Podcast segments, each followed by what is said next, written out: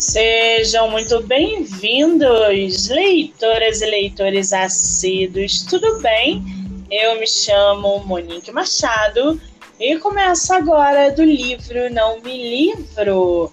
Hoje a gente vai bater um papo literário com um autor nacional, Guilherme Basílio. Ele que vai estar conversando com a gente sobre o seu livro Contos do Apocalipse, Vida e Morte. Guilherme, querido, você está por aí? Olá, tudo bem? Bom dia. Bom dia, seja muito bem-vindo ao podcast. Tudo bem? Tudo certo, Monique. Foi difícil entrar, mas agora foi. é assim mesmo, é quando a gente não conhece um pouco a plataforma, a gente fica meio perdido, não tem problema nenhum. É a tua primeira entrevista em podcast literário? É sim, é a primeira vez. Meu Deus, que responsabilidade ingressar o nosso autor numa entrevista em podcast. Você já fez live alguma vez pelo Instagram, TikTok ou também não?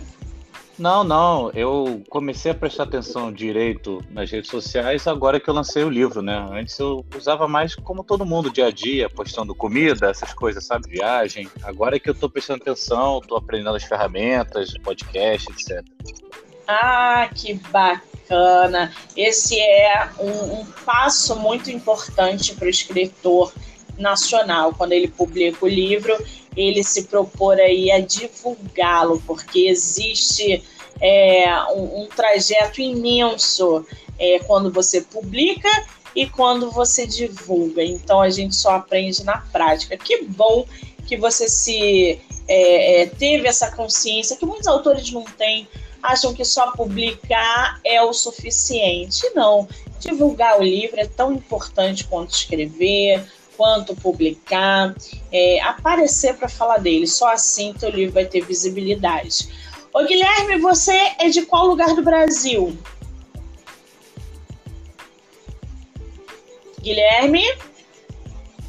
Ih, nosso autor caiu, gente. Alô, você tá me ouvindo? Ah, agora ele voltou. Você deu a quedinha aí, agora você voltou. Você é de qual lugar do Brasil, Guilherme? Eu sou do Rio de Janeiro, Rio de Janeiro mesmo. Rio de Janeiro, qual bairro? Agora eu moro em Botafogo. Ah, você tá brincando. Eu sou da Tijuca. Aí, Tijucana. Caramba, a gente tá a 15 minutos. Pegar o metrô aqui, 15 minutos eu tô em Botafogo, gente. É, exatamente. Que. Ontem eu conversei, fiz uma entrevista com uma autora que também mora em Botafogo. E aí a gente estava falando do encontrão dos autores daqui do Rio de Janeiro. Se vingar esse encontrão, eu vou te mandar mensagem para que a gente possa ir se encontrar para trocar figurinhas, tá? Tem que ter, já vou separar uma roupa aqui. Muito bem. Agora, Guilherme, me diz uma coisa: tem um nome, tem um, um sobrenome aqui que, se eu falar errado, me corrija, por favor. É Reski, é isso? Isso, é Reski, é. Qual é a origem de Reski? Então, ele é libanês, na verdade, se transformou. É, meus, meus avós eram, por parte de mãe, né? Eram libaneses, eles vieram para o Brasil e era algo tipo Rezek. Até no, no esporte tem um jornalista que é Rizek, né? Acho que é todo mundo a mesma origem, mas em algum momento tiraram mais uma letra e ficou Resk. Ficou Resk, que interessante, eu não conhecia. Guilherme Resk Basílio. É um nome forte, hein, Guilherme? Eu gostei desse teu nome bem artístico, eu gostei. O Basílio também é bem, bem forte. Que bom, né? Agora, me diz uma coisa, eu tô aqui com o teu livro, que aliás já está na minha planilha de leitura, o Contos do Apocalipse, Vida e Morte. Como é que surgiu o título da tua obra? Olha, é, na hora de escrever a obra, né, eu queria escrever, voltar a escrever, né, escrever desde pequeno, interrompi por causa dos estudos, mas eu não sabia exatamente para qual caminho trilhar. É, eu aprendi o conceito depois, mas era o que acontecia na minha cabeça. Tem uma diretora francesa chamada Céline Schiama, acho, acho que é assim que se fala, desculpe os franceses. Ela falava que ela escreve os filmes dela é, com cenas de desejo, que ela chama. Então ela queria falar sobre um assunto, ela tinha um personagem, ela tinha uma cena, e ela nessa construção, ela usando a criatividade dela, as técnicas dela, ela acabava saindo com um roteiro, um episódio, com um filme. E apesar de ter descoberto essa, essa linguagem, essa técnica dela depois, é mais ou menos assim que funcionou. Eu queria falar do ser humano sem a máscara, sabe? Eu queria ver, é, imaginar como seriam as pessoas em situações diferentes, em é, lugares diferentes, sem rédea nenhuma. Será que as pessoas são, seriam essencialmente boas, essencialmente ruins? Qual a situação mais extrema que seria? E eu pensei no Apocalipse. Eu falei, olha, quem sobreviveu ao Apocalipse não tem mais rédea nenhuma, ela vai ser a própria essência. E aí comecei a escrever alguns, alguns contos, né, é, sobre essa ótica, e em algum momento eu falei, cara, esse livro tem que ter um nome. Eu estou escrevendo contos. Eu tinha procurado outro nome que eu não estou me recordando agora, Crônicas, Crônicas de Apocalipse. E aí eu descobri que tem uma série de livros com esse nome, eu falei, eu não vou pegar o nome dos outros, né? E quando eu, quando eu encontrei o Contos de Apocalipse, estava livre. Eu falei, é isso, vou botar Contos de Apocalipse, faz sentido, são contos que acontecem no Apocalipse, então encaixou perfeitamente. Que interessante. Eu estou aqui com a sinopse na minha frente. Eu posso ler um trechinho para inteirar ainda o pessoal sobre o seu, o seu livro, os seus contos? Sim, por favor. Gente, eu vou ler um trechinho da sinopse do livro Contos do Apocalipse, Vida e Morte, do autor nacional Guilherme Basílio. Quem você se tornaria se sobrevivesse ao apocalipse? Em Contos do Apocalipse, Vida e Morte, você encontra histórias sobre pessoas diferentes, espalhadas pelo mundo, respondendo a essa questão enquanto são tratados assuntos como luto, amor, maturidade, solidão e poder. A obra é dotada de 13 contos com referências filosófico-literárias, explícitas e implícitas nas falas, nomes e citações dos personagens, que vivem em situação extrema, em lugares cuja definição é apenas sugerida ao leitor nas entrelinhas dos textos. A origem do citado Apocalipse é desvendada ao longo da leitura, assim como o possível destino final da humanidade. Guilherme, você acredita num futuro apocalipse ou a gente já está nele? É, isso que eu ia falar. Eu acho que a gente está vivendo, mas como tá todo mundo enlouquecendo junto, ninguém percebeu.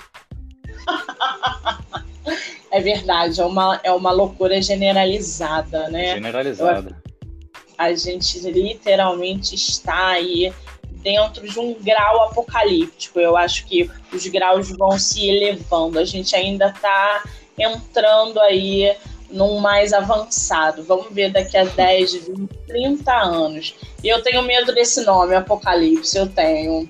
É um, é um drama isso para mim. Agora, uh, ó, a capa do teu livro, Guilherme, já é um apocalipse. Gente, vocês vão poder apreciar a beleza dessa capa que eu vou descrever aqui para vocês lá no canal do YouTube, onde vocês também vão poder ouvir essa entrevista.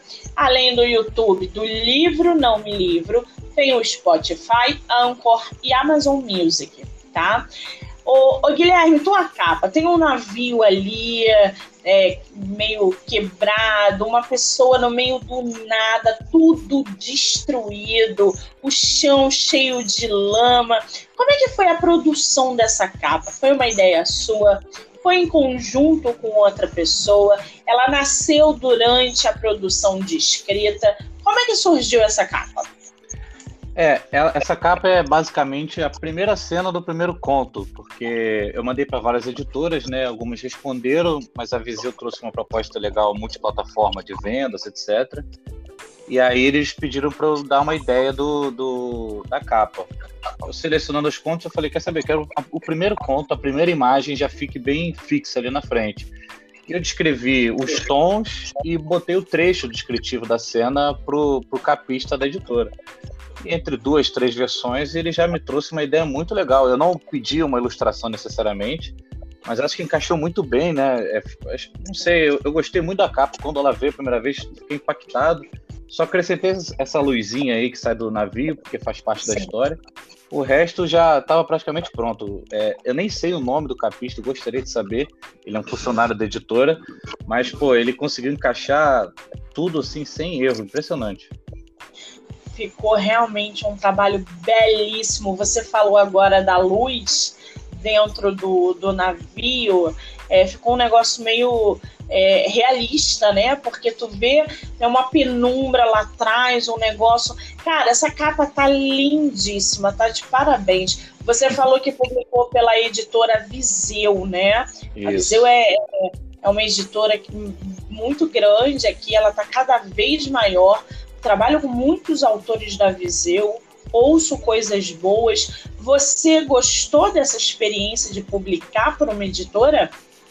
Olha, foi bem legal, porque, pelo menos na minha experiência, eu tive todo o suporte. Então, eu tive revisores, é, é, eles que já eles fizeram a diagramação, eles me mandaram para opinar, o editor, tanto do texto, né, quanto a parte mais da, da literatura. Eles mandaram sugestões, eu tive a chance de corrigir, é, entendendo a correção deles. A gente, como é, escritor, a gente deixa passar, às vezes, alguns errinhos porque está tão preso no conceito, na história, que a gente às vezes nem vê que repetiu uma palavra desnecessária ali, por exemplo.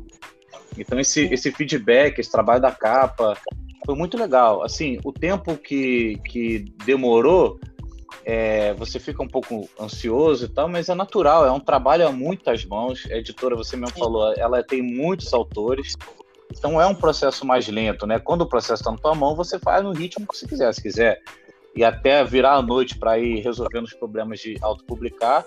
É, eu admiro muito, né? Inclusive, quem, quem consegue fazer dessa forma, mas com a editora eu tive essa experiência. E a parte mais legal, exatamente essa coisa da multiplataforma. Ela tá digital em diversos sites, diversos, desde o Kindle até o Wookie lá da Europa, ele tá na Amazon, tá no site da editora. Então, assim, esse multisserviço que eles prestaram me deixou muito confortável em cuidar do livro. Eu tenho uma rotina agitada, né, que, que eu, do trabalho, etc. Então, facilitou muito eu conseguir dar atenção é, a todos os detalhes da, do pós-escrita, né, com, essa, com esse auxílio deles. Então, assim, é, não tenho que reclamar. Foi muito legal, foi uma experiência muito boa. Nos próximos eu pretendo procurar editoras também e torcer para ser dessa forma. Ai, que bacana, gente. Eu gosto de relatos assim, porque é, a gente sabe que muitos autores têm perfis de publicação independente e outros para editora. É. E é muito difícil encontrar essa parceria que a editora mantém com o escritor é, que seja 100% positiva, quando tudo dá certo. Porque quando há essa junção do escritor com a editora, a chance do livro dar certo é de 101%. Mas o que eu costumo escutar é: ah, a editora não me deu isso, a editora não supriu a minha expectativa. Então eu tenho muitas coisas negativas de diversas editoras, tá? Então quando eu escuto um, um autor nacional falando que a parceria com uma editora como a Viseu que está em expansão dentro do mercado, deu certo, eu já fico, eu já acredito mais, sabe? Porque é difícil. Então, eu não sei se foi sorte, acredito que não, porque isso não é sorte, é trabalho, né? E essa junção é muito boa quando é, é, vocês conseguem se comunicar e conectar. Agora, é, é, o, o, Guilherme, esse foi teu primeiro livro publicado? Primeiro livro, sim. É, antes eu, né, como, como eu falei, me reconectei com a escrita, né, um colega meu tinha acabado de autopublicar digitalmente, eu participei daquelas antologias de editoras iniciantes, né, e aí eu escrevi um conto, inclusive era muito apertado, tinha que ter até três páginas. Escrevi um conto, falei, ah, quero escrever. Aí fiz um conto chamado A Cápsula e foi selecionado para essa antologia da editora TL, bem, bem pequena por enquanto. E aí publicou, recebi o livro e gostei muito de ver algo que eu escrevi na minha mão ali, sabe? No papel. É, eu falei, poxa, é isso aí mesmo que eu quero, né? Juntando aquela questão das coisas que eu queria dizer, das cenas de desejo. Falei, vou escrever e vou ver no que vai dar. Se as editoras não me aceitarem, eu volto a publicar, vou dar um jeito. A internet está cheia de informação, cheia de gente com experiência, eu vou dar um jeito. Então, consegui publicar o primeiro livro e não quero parar por aí, já comecei a escrever o próximo. Cada Ai, coisa no seu ritmo, mas a gente chega lá. Agora, só para o pessoal, é, é para quem não sabe, tá ouvindo de repente não sabe, o que, que é uma antologia? Antologia é, é, uma junção, no caso, né, foi uma junção de uma temática pedindo ficção científica. E, e, muitos escritores aplicaram, cada um com seus contos, com as regras. No caso dessa antologia, é, eram três páginas de ficção científica, eles iam fazer o crivo deles lá e divulgar quem ia ser publicado. E aí fez uma junção de vários autores, cada um escrevendo a sua própria história, centrada no, no próprio tema. Mais ou menos isso. É, normalmente é uma junção ou de vários autores ou de várias histórias diversas em uma publicação só, vamos dizer assim. Muito bem, agora quem não sabia, o nosso autor explicou aí. Vocês podem. É, qual é o nome do, do livro, da, da antologia? Era, era antologia.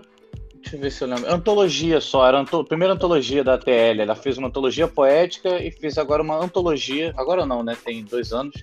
Antologia da TL Editora. Uma forma de eles iniciarem, né? Eles fazem Sim. uma publicação, os autores se empolgam, compram o livro, às vezes querem dar de presente, e a editora começa a caminhar com os primeiros recursos dela, né? Muito bem. Agora, Contos do Apocalipse você publicou agora em 2022? É, a aplicação foi ah, foi final de 2021 que eu fechei o contrato, mas nesse tempo todo de preparação foi sair, se não me engano, em maio, a pré-venda foi maio, junho desse ano. Ah, gente, é um recém-nascido no mercado editorial, então. É um bebezinho. É um bebezinho. Ele tem quantas páginas, Guilherme? São 160. São 160, 160. É que tem mais um finalzinho aqui, mas não é, história mais. 160 páginas. Quanto tempo você levou para escrever esse livro?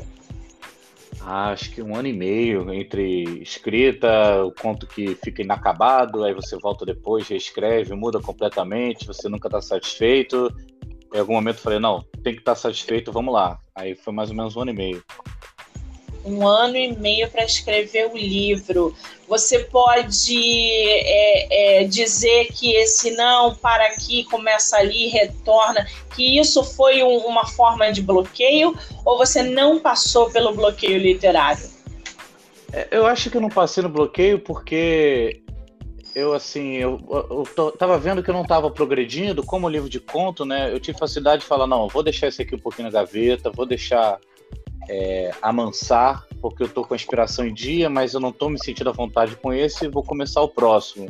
É, ele está publicado na ordem que eu escrevi, dá para até algum olhar mais crítico ver a diferença do início da escrita para o final da escrita, mas eu não tive bloqueio mais ou menos por causa disso, né? Como eram contos, eu podia trabalhar isoladamente cada um, sem comprometer o, o meu avanço, mas ao mesmo tempo, como era uma primeira experiência, é, eu quero escrever profissionalmente agora. Eu tenho uma escaleta bem arrumada, começando a escrever, sentando quase todo dia para escrever, pelo menos um pouquinho, nem que seja para revisar alguns trechos. É, eu vou seguir uma disciplina. Mas como na primeira é, experiência, eu quis que fosse mais natural para eu curtir mais, para não desanimar, né? Porque muita gente desanima com o bloqueio, sem enxergar Sim. que às vezes é só você sentar, ter um hábito, revisar, dar uma olhada, mas enfim, juntando outros assuntos, né? Era uma época meio turbulenta, a gente teve uma, uma fatalidade na família, isso atropelou tudo, então se eu ficasse me cobrando demais, eu acho que não, não ia sair, sabe? Então, não foi bloqueio, foi um trabalho mais de, de autoconvencimento e de curtir o processo. Entendi. É, o, o, bloqueio ele existe, né? Alguns autores passam por ele. Eu passei durante seis meses. É, mas é importante a gente estar no bloqueio? É. A gente se conscientizar que, está, que nós estamos bloqueados. Mas é muito melhor também quando a gente arruma um meio de sair desse bloqueio. Porque nós, escritores, se a gente não escrever, a gente não vive. Pelo menos isso acontece comigo. Você parece, na forma que você fala, Guilherme, parece que você aflorou na escrita. Você falou assim: não, agora, né, vou levar a sério, vou comprei isso, agora tenho disciplina. Cara, isso é fantástico fantástico, porque você se abre para literatura, para escrita, você tem aquela consciência, não, agora eu vou publicar outro porque eu gostei, vou escrever mais e daqui a pouco vem outra, é, outra obra. Ô, Guilherme, você sempre escreveu contos ou você pretende, num determinado momento, fazer uma ficção, por exemplo? É, o próximo é ficção. Na verdade, eu sempre criei histórias, né? Eu, eu, criança jogava RPG, adolescente com os amigos, eu que mestrava, fazia né, as histórias, montava é, a, a, o mundo para a gente jogar. Um amigo meu uma vez me apresentou um personagem de quadrinho, que é um nome super épico, acho que um dos melhores nomes que eu já vi, chamado Cremilda. Ele apresentou a Cremilda para mim e eu falei, vou fazer contigo. A gente fazia o personagem junto, José Guilherme, meu amigo de, de infância que há muito tempo não vejo. É, e a gente começou a escrever os quadrinhos da Cremida, ao mesmo tempo tinha um caderno que eu escrevi no meu garrancho, é, uma história e mostrava meus pais. É, eu sempre fui descrever e criar histórias, né? Acabou que eu tive que interromper, acabei perdendo energia para isso, porque eu tive é, que estudar muita coisa, né? É, pela minha carreira profissional, estudei muito, e acabou ficando de lado, inclusive a leitura, né? Então essa conexão, essa reconexão veio junto com a leitura.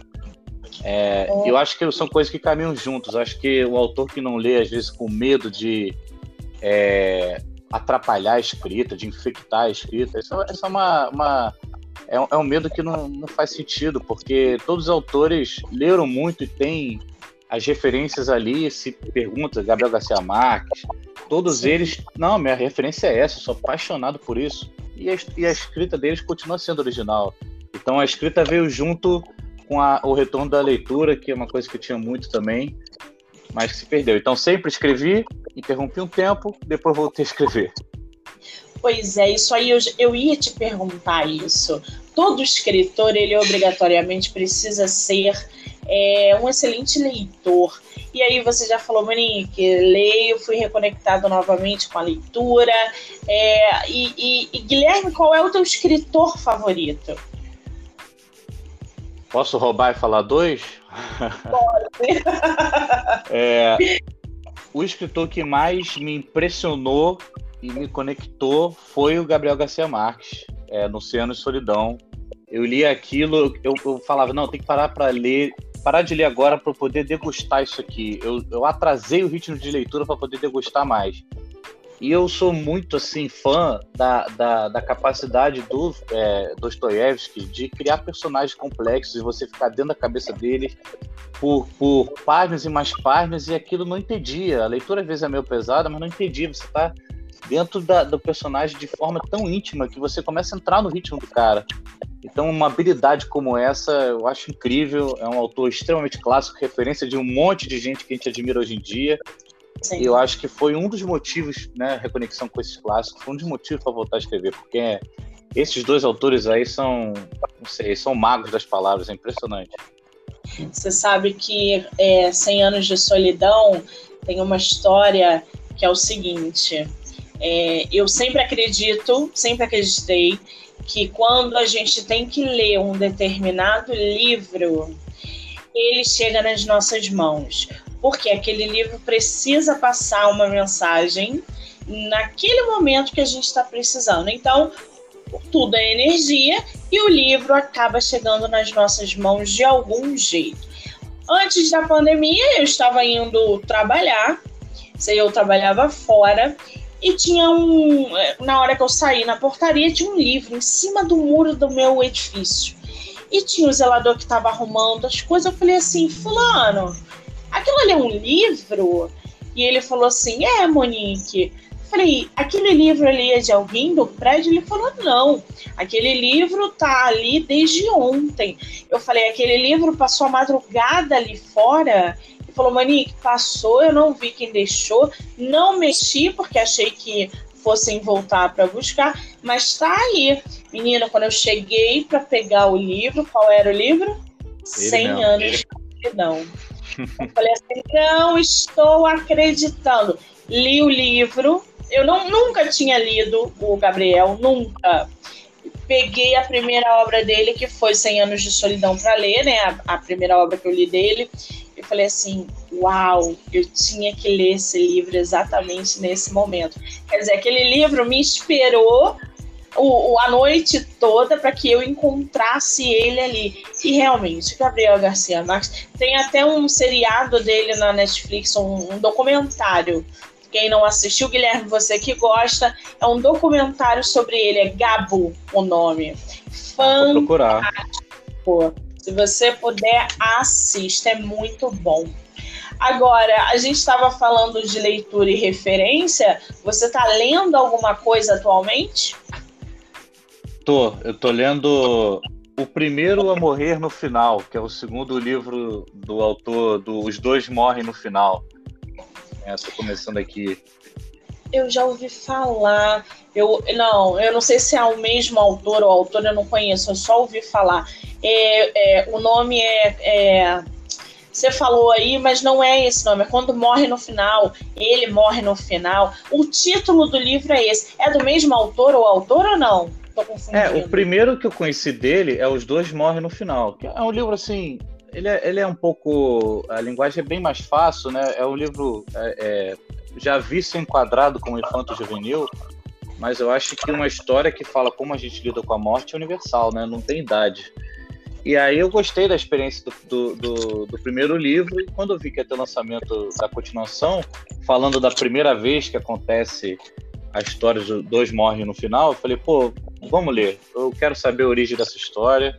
Então peguei uma leitura tão fácil, tão rápida, ele escreve de forma tão fluida que é, peguei para ler, para me distrair um pouco umas coisas que, que eu estou resolvendo. Eu falei, vou ler um pouquinho, não vai atrapalhar nada. É bem legal, bem gostosa a história e querendo ou não, por mais que seja infanto juvenil, qualquer história que fale sobre a morte, né? Por exemplo, o Intermitência da Morte de Zé Saramago, que é bem mais denso, qualquer história que fala sobre a morte tem uma reflexão muito pesada que você às vezes tem que digerir ela depois de ler, né? Pois é, eu tô vendo aqui, é do Adam Silveira, é nacional ou não? Não, não. Apesar desse nome, é, ele é do Brooklyn. Do, Bronx, ah. do Bronx, estou vendo aqui. Ele é do Bronx, em Nova York. É, os dois morrem no final. No final morrem os dois. O primeiro a morrer no final. É uma trilogia. É, eu tô Agora... nesse primeiro a morrer no final e eu li os dois morrem no final. Esse outro aí eu não sei.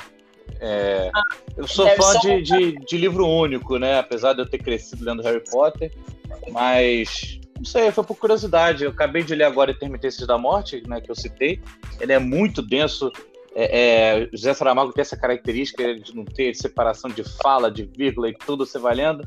Aí eu falei, não, deixa eu fazer um detox aqui, algo mais leve, apesar do tema. E aí eu busquei esse livro aqui. Ah, gente, já separei, já separei, já tá aqui na minha lista. Anotei a dica, já botei aqui na minha lista da Amazon. Muito bem. Guilherme, você acompanhou a Bienal esse ano em São Paulo?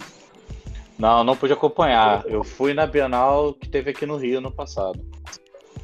Pois é, disseram que. Disseram não, eu vi, acompanhei, não estava lá, mas eu acompanhei que a Bienal esse ano foi um estrondo, tanto de leitores quanto de vendas. Autores nacionais, autores de pequeno, médio porte de editora, e foi estrondoso.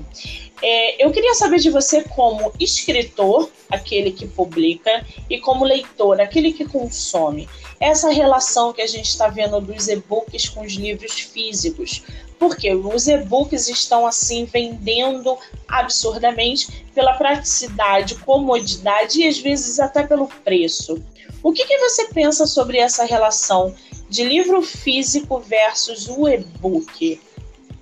Eu acho que não tem que ter o verso, sabe? Eu acho que são complementares. É, tem livros que encaixam bastante na leitura digital, na minha opinião. É, apesar de eu adorar ter o livro físico, desde abrir a embalagem, o cheirinho do livro, você folhear, ele ficar um pouco esgarçado, escolher até o marca-texto, eu adoro essa experiência. Mas eu acho que é, acho que o mais importante do digital é a acessibilidade. Você não precisa ter nem um Kindle, se você quiser, você lê no aplicativo no celular. Então isso traz muita gente para o mundo da leitura. É, é, e eu acho que cada livro que você lê é, entra um grãozinho de areia diferente na gente, que muda um pouco, e você às vezes nem percebe, mas aquele livro trouxe uma mensagem que, que muda a sua vida. Então, assim, quanto mais fácil for para as pessoas lerem, mais barato, melhor. Então, eu adoro essa, essa, essa evolução da, da leitura. Os livros físicos, eu não acho que eles vão morrer. Infelizmente, as livrarias estão morrendo, né?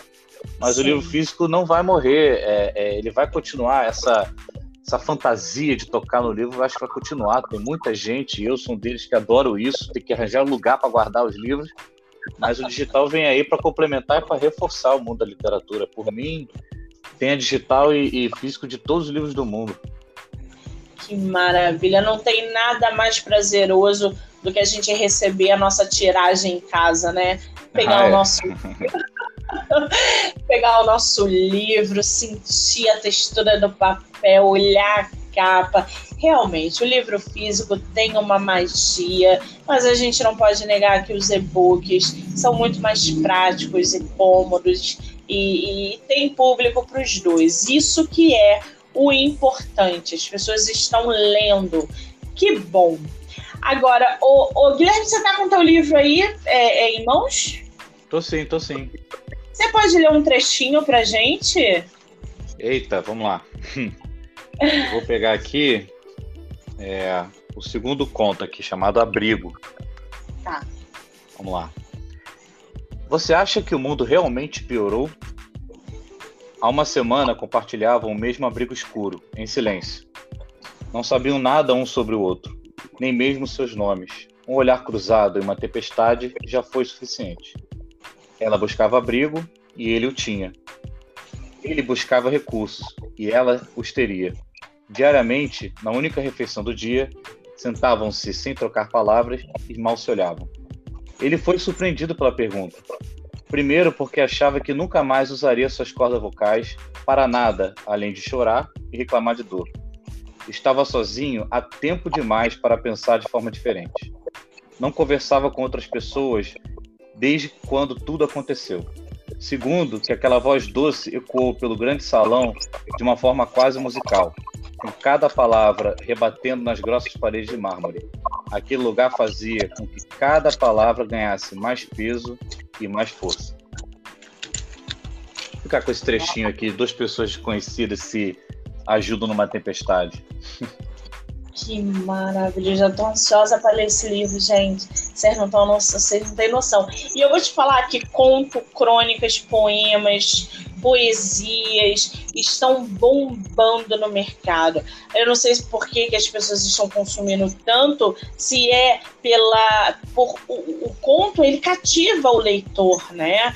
Porque ele é objetivo, ele é curto, ele é claro, ele passa a ideia do que o escritor estava ali na hora é, produzindo. Então as pessoas estão é, consumindo mais contos, crônicas, poesias e poemas. Eu sei é, porque. Eu tenho, eu tenho Fala, uma teoria que, que ajuda a pessoa a começar a ler é, esse livro, como é de contos, né? Alguns amigos meus, algumas pessoas próximas compraram e falou, poxa, é, com teu livro de contos, são mais curtinhos e tal, eu consegui ter uma rotinazinha de ler, porque eu leio o conto ali, algumas páginas, pô, terminei o dia, tinha uma história completa na minha cabeça, dia seguinte eu vou ler mais um pontinho, de novo toca meu coração, eu fico feliz e já li, daqui a pouco li o livro inteiro. Então, assim, eu acho que eles facilitam as pessoas a voltarem ou se conectarem com esse mundo, né?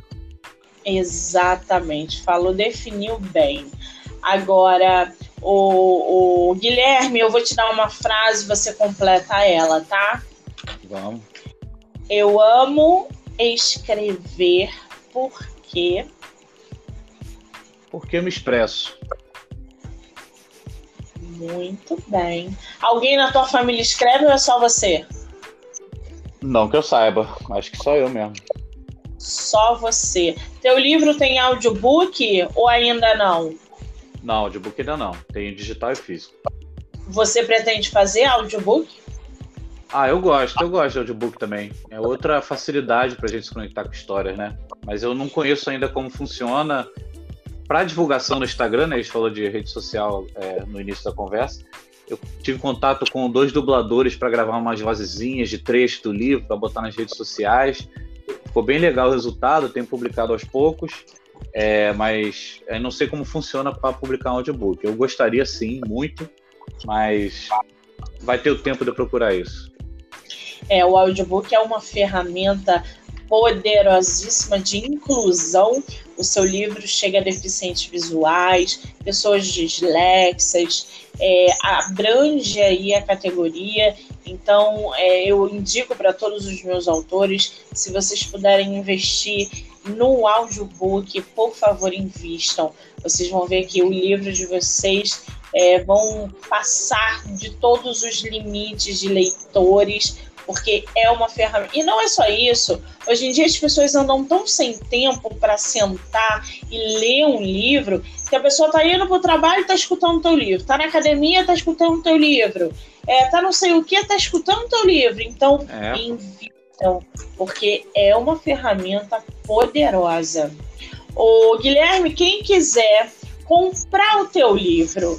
Ele está vendo aonde, consegue aonde, tem e-book, tem livro físico, como é que tá isso? Tem tudo isso aí.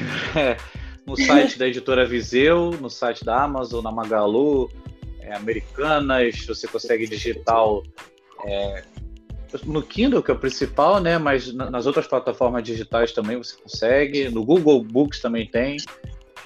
É, qualquer lugar assim dos principais você consegue encontrar. Eu deixo o link sempre disponível na, na minha descrição das redes sociais, que lá você consegue achar todos os sites ver o que é melhor. Tinha uma colega minha que, que se mudou para a Europa, trabalha, ela conseguiu comprar lá também. Então, quem está na Europa e Estados Unidos consegue comprar, não tem desculpa, não. Muito bem, eu gosto assim. Qual é o teu Instagram para quem quiser te conhecer, acompanhar o seu trabalho? é, é, Instagram, Facebook, TikTok, o que você tiver. Fala pra gente. É, em todo lugar que eu estou, no caso eu não estou no Facebook, mas todo lugar que eu estou é a mesma coisa. É Resc Guilherme. R-E-Z-K Guilherme. Gente, eu vou marcar o escritor nessa entrevista lá no canal do YouTube, chamado Do Livro Não Me Livro. Lá, quem não pegou aqui, vai estar tá descrito direitinho lá, tá? Vocês vão poder acompanhar essa entrevista não só no YouTube, mas também no Spotify, na Anchor, na Amazon Music e pelas redes sociais também. É, Guilherme, vamos fazer uma rapidinha literária? Bora. São sete perguntas. Você não pensa, você só responde, tá? Vambora. você prefere livro único ou série? Único. Ler de dia ou à noite? De dia com spoiler ou sem spoiler? Zero spoiler. Livro físico ou digital? Físico. Romance ou ficção científica? É ficção científica.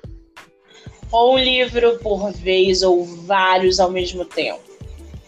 Dois ao mesmo tempo, às vezes. Mas um ficção, outro não. Você empresta livro ou sai correndo? Eu empresto e fico no cangote. Já leu? É aquele que não empresta. Não, você sai correndo, então. Porque, não, gente... eu empresto, eu empresto, mas eu, eu fico perguntando o que, que tá achando, entendeu? que eu gosto de conversar sobre os livros que eu li, então eu quero compartilhar essa experiência com as pessoas. Só que ao mesmo tempo eu fico assim, tá, já leu, você não traz aqui que eu quero ver lá na prateleira. Você é. leia, leia aqui perto de mim. Senta Ai. aqui do meu ladinho e vai lendo aí, vai. Muito bom isso. Ô Guilherme, você falou ainda há pouco que já estava escrevendo um novo livro. Tem previsão para uma nova publicação? Não, previsão não. Eu quero terminar no início do ano que vem, né? Março, ali, ó, março, de repente. E novamente procurar as editoras, ver as janelas de cada uma e ver onde vai dar. E vai ser de contos também? Não, isso aí já é uma, uma história completa, romancezão. Ficção científica, trabalha com memória, etc. Muito bem. Querido, você sobreviveu à sua primeira entrevista em podcast. Como é que você está se sentindo? Estou sentindo honrado por essa oportunidade, muito legal. Eu gosto de falar do tema, falar de escrita, de leitura. Para mim, passo a noite falando sobre isso, então para mim foi natural, gostei bastante. É uma delícia, né? Quando a gente gosta, não tem jeito. A gente bate papo, conversa, realmente falar sobre literatura quem gosta é outro nível. Guilherme, eu quero muito te agradecer por você ter é, é, disponibilizado um tempo para vir aqui, entre aspas, conversar sobre o seu livro, Contos do Apocalipse, Vida e Morte, dizer que o seu livro será lido em breve, que ele está aqui na minha planilha. Vou lá resenhá-lo, porque eu adoro resenhar livros dos meus autores. Desejar para você todo o sucesso do mundo, que você não pare de escrever, publique mais livros e que o podcast está sempre de portas abertas quando você quiser voltar para falar sobre livro e literatura. Tá bom, querido? Eu que agradeço e agradeço também o seu trabalho, porque o podcast é um lugar pouco tocado também pelo mundo da literatura, né? Então você está fazendo um papel bem legal, tanto para escritor quanto para leitor. Que maravilha! Muitíssimo obrigada. Um beijo. Tchau, tchau.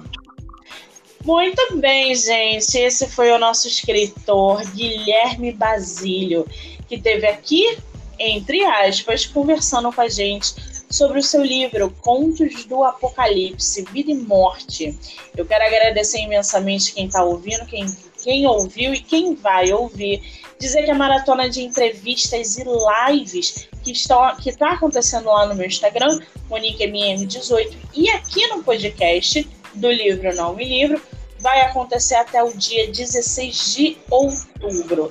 Depois a gente dá uma paradinha e volta somente em novembro. Gente, obrigada. Eu sou Monique Machado e esse foi do Livro Não Me Livro. Até a próxima!